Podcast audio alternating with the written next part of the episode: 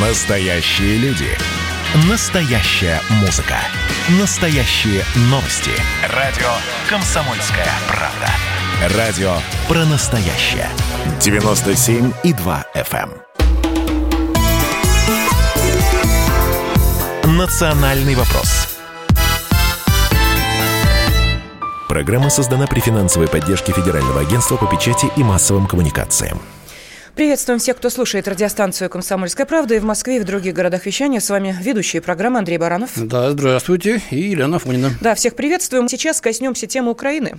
Да, действительно, тут есть что обсудить. Незарежная не дает нам успокоиться. А, президент Владимир Зеленский вновь, так сказать, взорвал информационное пространство. А, и у себя на родине, и будучи с визитом в Великобритании, наделал очень много заявлений и выступил с инициативами. Так вот, одна из них касается так называемого референдума, который в ближайшие буквально несколько недель э, должен быть вынесен на суд э, украинского общества. Э, он состоит из пяти вопросов, причем президент, э, чтобы, видимо, э, усилить интригу, э, по одному озвучил их сначала один, потом через какое-то время другой. Ну, правда, за него потом информационное агентство сделали э, все сразу. Итак, эти пять вопросов.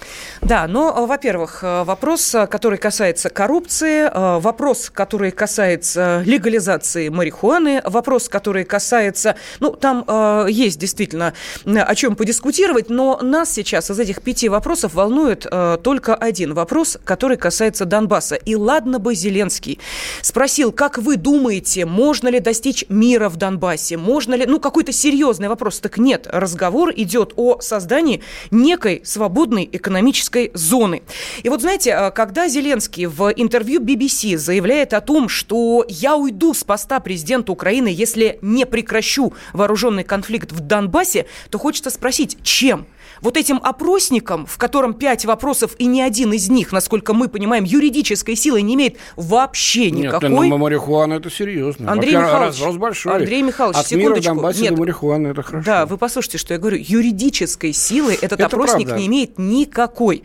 Так вот, нас сейчас волнует единственное что может принести мир в Донбасс. Сейчас с нами на связи дипломатический советник главы Луганской Народной Республики Родион Мирошник. Родион Валерьевич, здравствуйте. Добрый день. Да. А, Владимир Валерьевич, насколько мы понимаем, эта зона должна быть создана на территориях подконтрольных э, ВСУ Украины, да?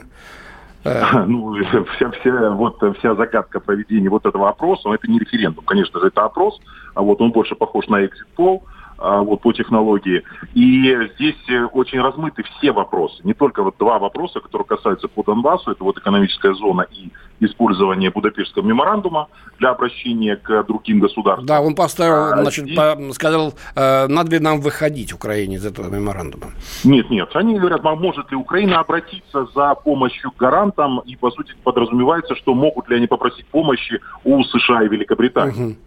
А вот, и так как меморандум был в 94 году подписан, Украина считает, что у них право есть, то кто их ограничивает? Да, то есть если бы на самом деле были эти основания, меморандум не содержит таких норм, по которым бы Украина могла обратиться к странам, и, по сути дела, это можно было бы квалифицировать как просьбу ввести там, к примеру, свои войска или использовать какую-то военную силу для, а, ну, вот, по мнению Украины, для а, защиты от нарушений ее территориальной целостности. Ну, вообще-то Россия тоже гарант. Давайте российские введем. Э, Хорошая мысль, она, да, у ДКБ очень хорошо бы подошло, то есть мы многократно на минских переговорах об этом говорили. А вот сама форма опроса, которая там проходит, она очень проблематична. Во-первых, никто не гарантирует ее прозрачность.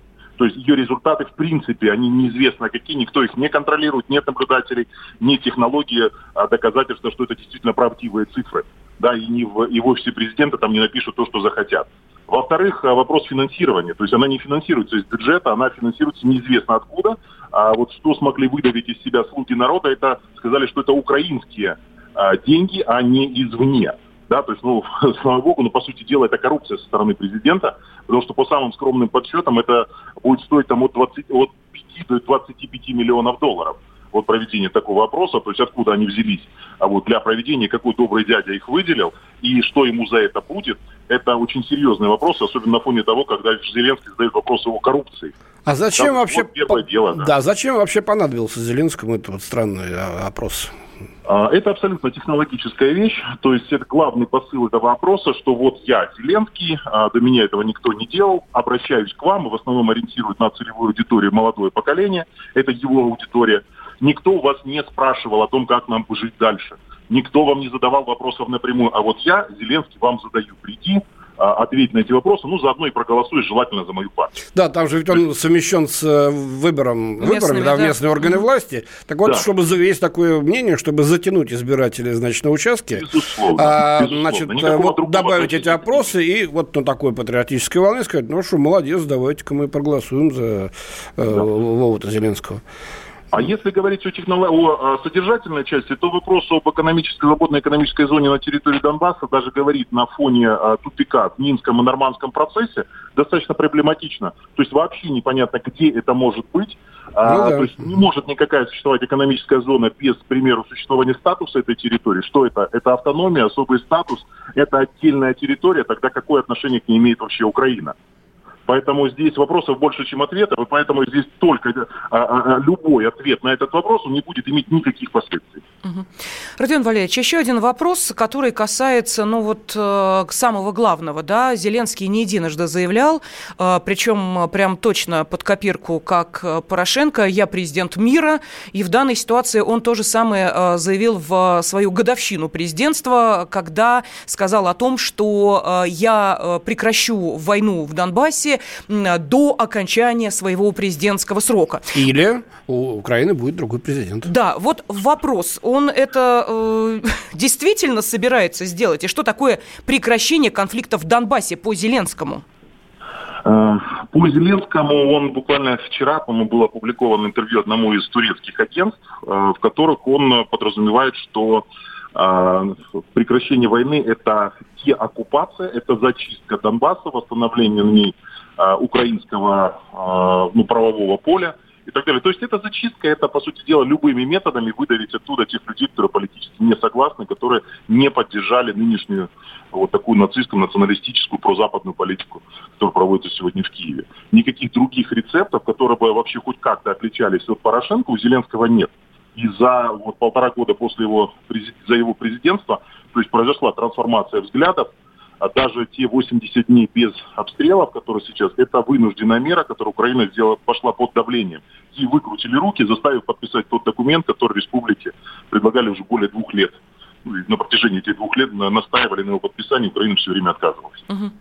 Родион Валерьевич, но ведь э, идет э, определенная интеграция, встраивание жителей Донбасса в российские реалии. Давайте не будем забывать о хождении рубля на территории Донбасса, не будем забывать о паспортах российских, которые продолжают Худо выдаваться, несмотря да. на коронавирус. Мы понимаем, да, ситуация сейчас несколько, ну, так усложнилась, ну, формально усложнилась. Вот как можно можно представить себе ту самую интеграцию Донбасса э, на э, остальную Украину, если сейчас эта территория э, все больше и больше отходит юридически от юридической украинской основы? Она отходит не только юридически, но и ментально, и политически. И вот разрыв между, скажем, элитами или между пониманием и ментальностью одной и другой территории, он кардинально отличается. Поэтому территория Донбасса, вот Донецкой и Луганской Народной Республики, более 70% населения по социологии не приемлют никакой украинский проект. В принципе, никакой, даже самый лояльный. Потому что никакого доверия к украинской стороне на данный момент нет. Здесь есть главное упование в сторону России вот, и возможности поиска формата взаимодействия с Российской Федерацией. Поэтому вы даже не представляете, насколько в Донбассе часто задумываются о том, а, когда Российская Федерация определится со своим отношением к Донбассу и к дальнейшему, дальнейшему развитию событий. Потому что Донбасс, на самом деле, население очень сильно истощены вот этой неопределенностью и стремлением а, вот, получить защиту от Украины, от давления радикалов, а, от всех взглядов, которые там доминируют на сегодняшний день, конечно же, в лице России. Если ну... вы упомянули о паспортах, Украина недавно разродилась заявлением вице-премьера оккупационного, который говорит, вот все, кто получил паспорта, а их сегодня более 350 тысяч человек, это в Донецке и Луганске, они будут иностранцами на своей земле. То есть, да, мы, они могут, конечно, уехать, но, в принципе, они будут иностранцами у себя дома, поэтому вот когда произойдет деоккупация. То есть, понятно, что такие заявления, они явно не идут на пользу а, какому-то движению навстречу. Но мы же видим, к сожалению, на примере Нагорно-Карабахского конфликта, что э, те очаги, политического напряжения, которые немножечко вот эм, с прошествием времени теряют свою остроту, вспыхивают, как только появляется или внешняя сила, или какой-то еще один игрок, которому интересно такое развитие событий. Как вам кажется, может ли, могут ли у Зеленского сдать нервы или, так сказать, сговоре с кем-то из внешних э, игроков он потребует, э, попробует, вернее, перевести в военное русло вот это вот политическое пока что противостояние? По сути дела, с точки зрения экспертной, а, здесь вопрос только, то, здесь вопрос времени. Да, то есть когда именно украинские радикалы или когда именно зашкалит у, э, вот, у Зеленского или его окружения радикально настроенного, чтобы вновь начать военные действия или сделать какую-то провокацию, чтобы заново начать... Э, то есть вопрос времени, вы уверены, что это случится, только неизвестно когда? Совершенно верно. О, как. Совершенно верно. Да. Ну а когда вы приводите примеры Карабаха, то из замороженного конфликта, на самом деле нам гораздо больше нравится пример Крыма. Там мы как-то слабо видим варианты возникновения горячей напряженности вот на перешейке между Крымом и Херсонской областью. Поэтому такой вариант был бы для Донбасса гораздо более приятным. Спасибо. На связи с нами был дипломатический советник главы Луганской Народной Республики Родион Мирошник. Через несколько минут мы поговорим еще одно, об одном высказывании Зеленского о том, что украинцы и русские ненавидят друг друга. Национальный вопрос. Георгий Бофт. Политолог, журналист, магистр Колумбийского университета, обладатель премии «Золотое перо России» и ведущий радио «Комсомольская правда». Авторскую программу Георгия Георгиевича «Бофт знает». Слушайте каждый четверг в 17.00 по московскому времени. А что такое деньги по сравнению с большой геополитикой? Мы денег тут не считаем.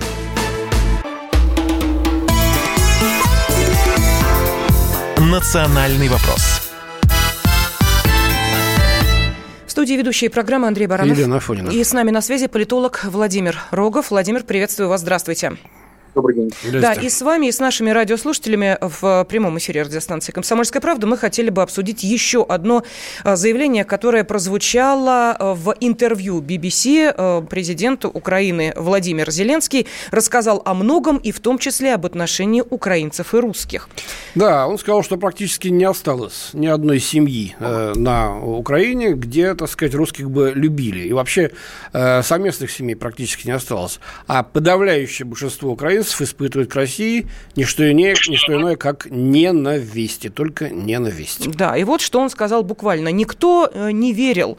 У нас были семьи, которые состояли из людей из России, из людей из Украины. Мы жили много лет в Советском Союзе, жили бок о бок, а страны действительно уважали друг друга. Сейчас у нас война, сейчас у нас ненависть, сейчас украинцы не хотят общаться с русскими. Это свершившийся факт. Это прямая речь э, Владимира Зеленского. Владимир, ну, поскольку вы человек, который в связи с э, событиями 2014 года, собственно, Украину и э, покинули, кому как не вам знать, что сейчас там происходит и отток э, людей, которые были не согласны с событиями 2014 года, он завершился. Действительно, на Украине сейчас настолько э, семьи, ну, будем так говорить, по политическим взглядам однополярны, что это уже очевидно президенту Украины Зеленскому. Я не знаю, что очевидно президенту, ну, так сказать, президенту Зеленскому, да, но я бы на его месте не говорил об отношении русских и украинцев с учетом того, что все-таки он другой национальности, да, я здесь ни в коей степени не ставлю под вопрос, но как минимум странно, да, говорить еврею о том, как относятся русские к украинцам. Это, это во-первых. Во-вторых, э, меня очень сильно удивляют его заявления с учетом того, что э, рост популярности партий, э, говорящих о необходимости восстановления отношений с Россией, улучшения этих отношений и так далее, ну, идет намного быстрее, чем даже падение популярности партии Зеленского, слуг не нашего народа, которых называют на, на тех территориях постукраинского пространства, которые формально подконтрольны Киеву. И вообще Володя как бы, да, из э, веселого клоуна превратился в такого э, злого клоуна, да, вот ему для законченности образа не хватает какой-нибудь в руках бензопилы или чего-то такого, знаете, вот, чтобы он уже выглядел, э, вызывая доверие, да, как бы в э, законченности данного образа и восприятия. Если же мы посмотрим на отношения, то на самом деле э, э, даже в сентябре прошлого года, я раньше возьму, да, потому что это отношение улучшается, свыше половины жителей территорий подконтрольных Киеву хорошо относились к России, то есть порядка 54%. Почему я беру прошлый год? Потому что за этот год еще большее количество людей начало относиться к России и к русским людям лучше. То есть мы видим, что какая бы пропаганда ни шла, запреты социальных сетей, там, прежде всего российских, ВКонтакте, Одноклассниках, Э, тотальный контроль, тотальный э, прессинг и так далее, тем не менее не э, позволяют и не заставляют людей отказаться от своего русского имени. Я напомню, часть моих предков, которые жили в моем родном Запорожье и имели отношение к казачеству, называли себя русскими рыцарями. Да? Сейчас нам рассказывают, что они были украинскими казаками, еще кем-то. Но подождите, у этих людей 200, 300, 400 лет назад была четкая самоидентификация. Русские людыны, русские люди, да, то есть немножко с другим говором, да, как бы с местным акцентом, с э, тем языком, который позднее начали называть украинской мовой, да, вот таким южно-русским наречием. Но тем не менее, эти люди всегда олицетворяли и идентифицировали себя именно с русским миром и русскими людьми.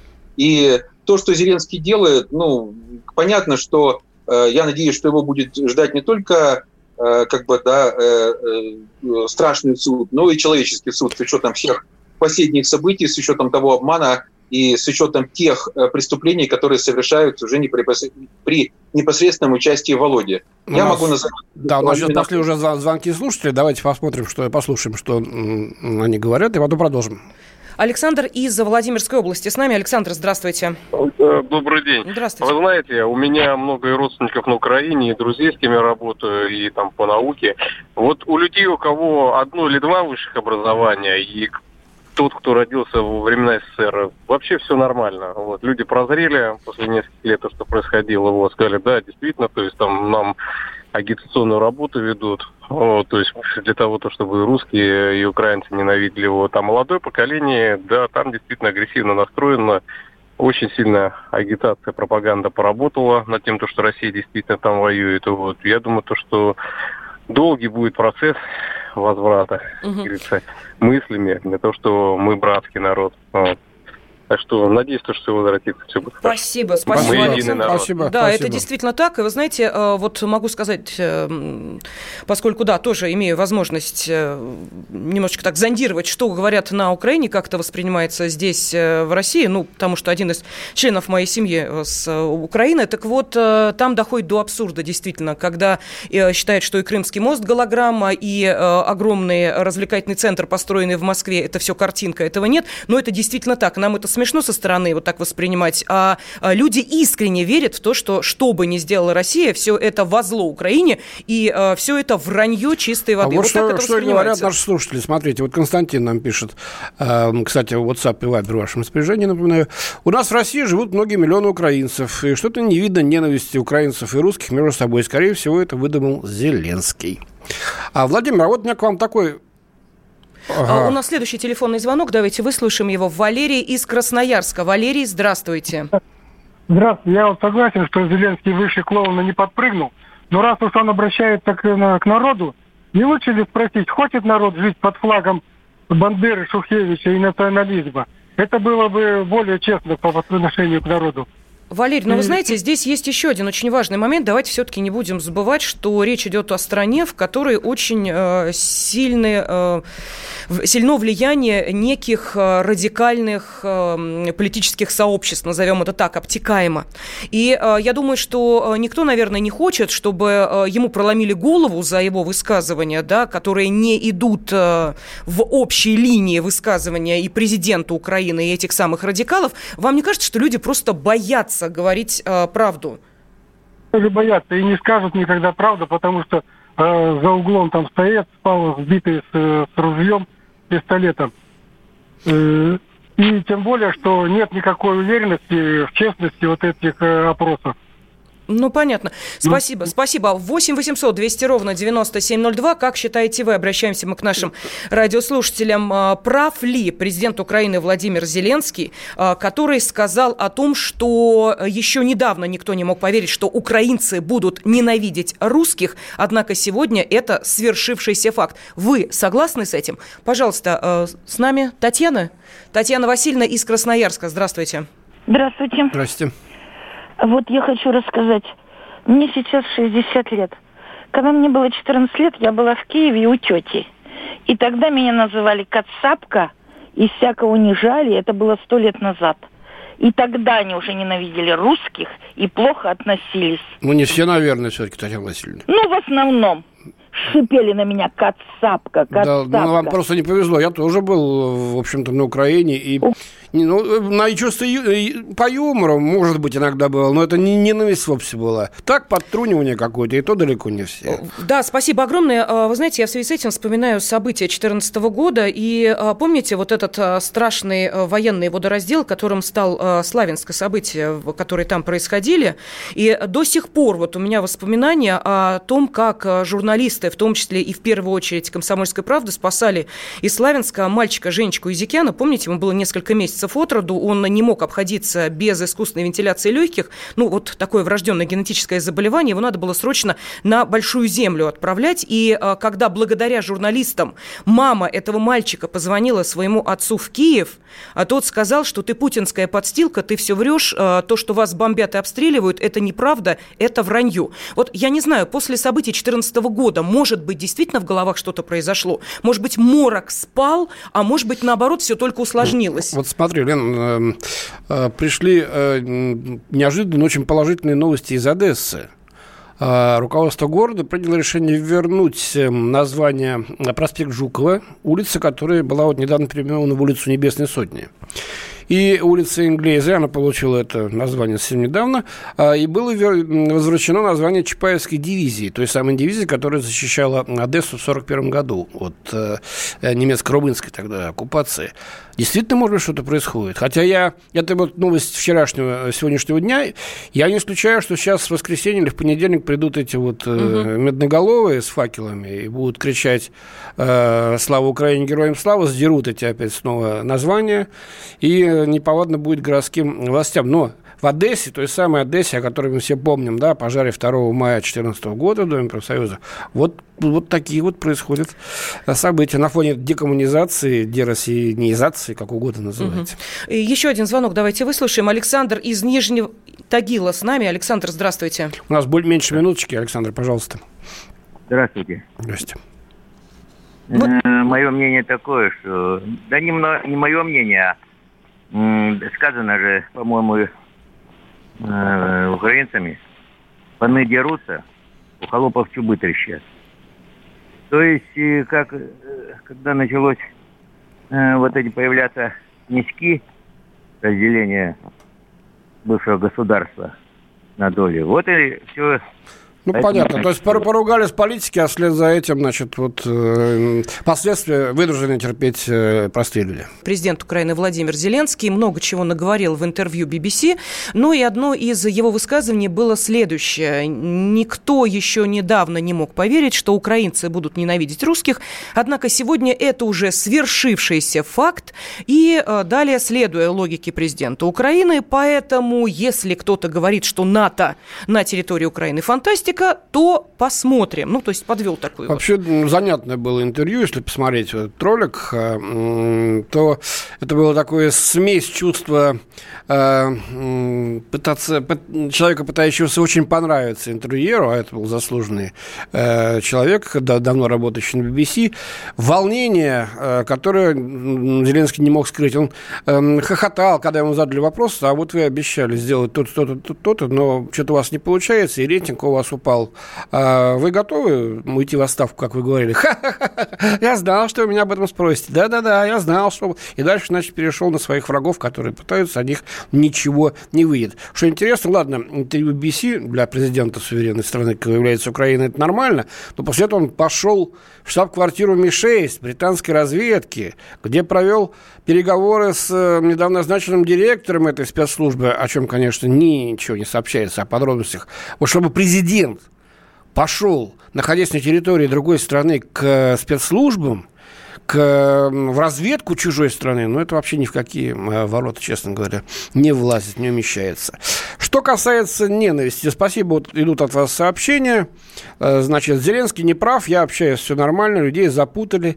Если ты человек, э, то будешь общаться. Всем добра. С высказыванием Зеленского не согласен. Но есть Зеленский, есть радикалы. Это, с одной стороны, не надо упрощать э, ситуацию. С другой стороны, есть и глубокий раскол в позициях среди простого народа. Вот в чем трагедия. Ерничает Сергей из Екатеринбурга. Украинцы не любят русских, чья заслуга. Более того, по секрету, уральцы москвичей тоже не особо задумайтесь. Да ладно, понятно. А, может быть, э, Нижний Тагил тоже не очень любит э, екатеринбуржцев. Делать не в этом. Чья заслуга? Но я думаю, вот такого болванивания, значит, э, которое происходит на Украине против нас, когда говорят, что больше не будет вот, никакой любви даже на уровне семей, а Керченский мост голограмма, и вот это подается на полном серьезе, то, наверное, заслуга как раз в кавычках на той стороне. Да, ну давайте послушаем звонки. 8 800 200 ровно 9702. Это телефон прямого эфира для текстовых сообщений WhatsApp и Viber. Плюс 7 967 200 ровно 9702. Кирилл из Москвы с нами. Здравствуйте. Э, здравствуйте. Я да. Сандер говорю, да? Да, да, да, вы в эфире. Да, э, знаете, вот у меня жена с дочкой на Украине, в городе Черкасы. Жена абсолютная бандеровка. Вот. Ну, то есть, ну вот ну, так. А вы в браке продолжаете состоять или, или как? Или бывшая жена? Э, Офици- официально, ну, официально, да, ну, собственно... Не живете там, вместе, понятно. Ну, нет, мы живем давно уже. Собственно, мы, там, мы расстались. Вот. Ну, ну, Украина... А в чем это проявляется, Кирилл? А что значит она абсолютная бандеровка? Это как? А чем... вот, э, видите ли, вот, ну вот э, она абсолютная русофобка была даже когда здесь жила у меня в Москве, в Мытищах, собственно, в деревне Пирогова. Я коренной москвич. Вот. Коренной России, разумеется. Вот. Ну, собственно, вот. Ну, да еще и болельщик ЦСКА, между прочим. Вот. Вот. Э, понимаете, ну вот, ну вот это было видно. Ну, да, да, да, вот ну, понятно, ясно. В общем, э, знаете, как выбирали жену, а получили а политического дочь, соперника. Дочь, которая живет с женой, она как? Под влиянием мамы?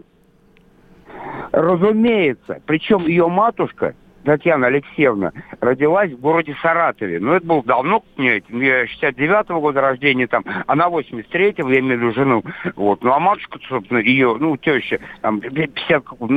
Ну, понятно. Ну, понятно. В общем, понятно. что называется, политические да. разборки в отдельно взятой семье. Галина из Москвы с нами на связи. Здравствуйте. Здравствуйте. Я как раз хочу выступить по поводу вот этих, э, так сказать, травли украинцев. Я сама по происхождению украинка, но я родилась родилась в Москве. И та мадам, которая говорила, что ее в Киеве Кацапкой называют, ничего страшного. Я маленькая была, меня на Бертеневской звали Хохлушка, ездила к бабушке в Полтаву, меня звали Кацапкой. Так что это ничего страшного. Но я хочу выступить по поводу Донецка. Вот вы разжигаете, а в Донецке как раз ненавидят нас, россиян. Вот у меня там наследство осталось. У меня свекр воевал под Сталинградом. И нас полиция избила била. И до крови везде все зафиксировано. И вот я полтора года не могу поехать туда. Во-первых, посетить могилу моего свекра и деда моей ну, дочери. понятно. Но сейчас видите, какая ситуация в связи с пандемией, граница закрытая. А, вот. Но этот случай надо разбираться. Поэтому я не думаю, что уж так в Донецке ненавидят нас. И, что в, и, и в Луганске, да. Потому что мы общаемся постоянно и с простыми людьми, и корреспонденты там наши работают. Ну, странно, если бы нас ненавидели за ту помощь, которую Россия как может оказывать. «Национальный вопрос». Программа создана при финансовой поддержке Федерального агентства по печати и массовым коммуникациям.